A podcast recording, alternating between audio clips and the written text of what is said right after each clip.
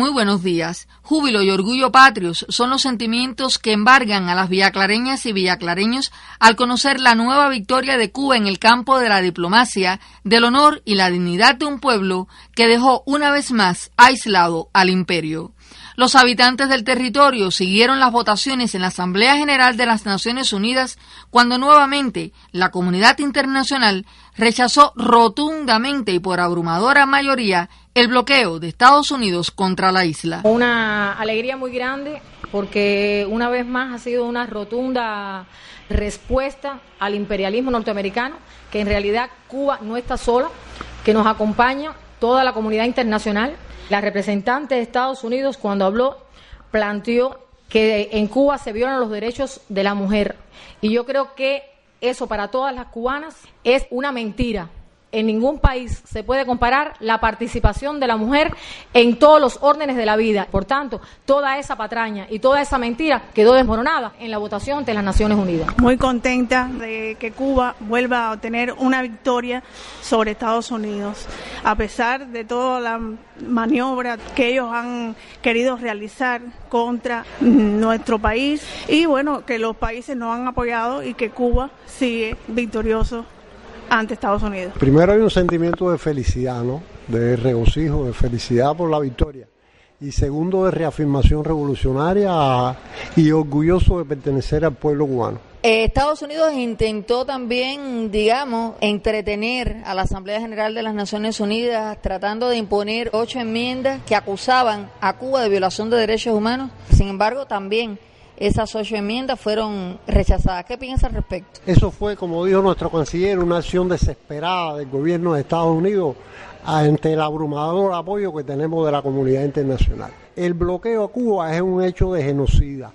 Es la principal violación de los derechos humanos que cometen hoy los Estados Unidos en el mundo. La respuesta de las cubanas y de los cubanos aún con esta política genocida contra nuestro país. Eso hay que traducirlo en trabajo y estamos inmersos en todo un proceso de discusión de nuestra ley fundamental, que es la Constitución. Tenemos que seguir participando de manera activa, proponer las variantes y soluciones que nos vengan más afín para seguir haciendo nuestro socialismo. Con este apoyo de la comunidad internacional nos dice que no estamos equivocados que como todo el mundo tiene que rectificar sus procesos, hacer sus cosas, pero no hay que cambiar de camisa. Razones y argumentos más que suficientes de un pueblo que a pesar de la hostilidad y la política cruel que intenta asfixiarnos se mantiene firme y con la resistencia como escudo para seguir luchando. No nos sorprende esa, ese resultado, ya que más de 27 años que se está llevando esta resolución a, a las Naciones Unidas y, y, ha mantenido el respaldo de la comunidad internacional. Es una política retrógrada que continúa sobre los mismos principios de la Guerra Fría y que, bueno, el respaldo internacional siempre está presente y nosotros los cubanos, más que nunca, firmes para para llevar adelante todo lo que estamos eh, en la actualidad transformando. Nosotros los jóvenes siempre al frente, al saber de esta noticia, una vez más reafirmamos nuestro apoyo a la revolución de esta manera. Cuando Bruno habló allí, cuando le demostró al mundo, le demostró a las Naciones Unidas de que estábamos preparados, que seguiremos resistiendo, de que vamos a seguir apoyando nuestra revolución, el legado que nos dejó Fidel lo vamos a defender hasta la última gota de sangre, como siempre se, ha, o se nos ha enseñado, se nos ha inculcado. Para nadie puede ser un secreto y es bueno que la comunidad internacional lo reconozca así, que el principal freno al desarrollo económico, científico, técnico y social de Cuba es el bloqueo genocida de los Estados Unidos.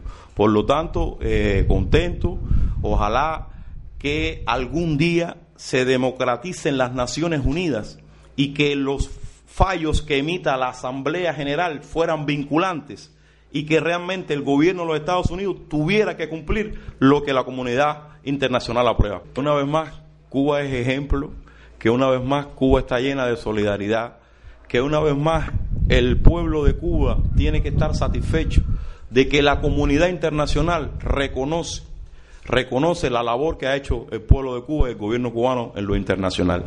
El principal problema que tiene Cuba hoy es el bloqueo económico, financiero y comercial que tienen los Estados Unidos contra Cuba y sin embargo seguimos resistiendo y seguiremos. Júbilo y orgullo de los villaclareños al conocer la nueva victoria de Cuba, cuando por vigésimo séptima ocasión consecutiva la comunidad internacional dice no al bloqueo contra la isla. Para este espacio, un reporte de Dalia Reyes Pereira.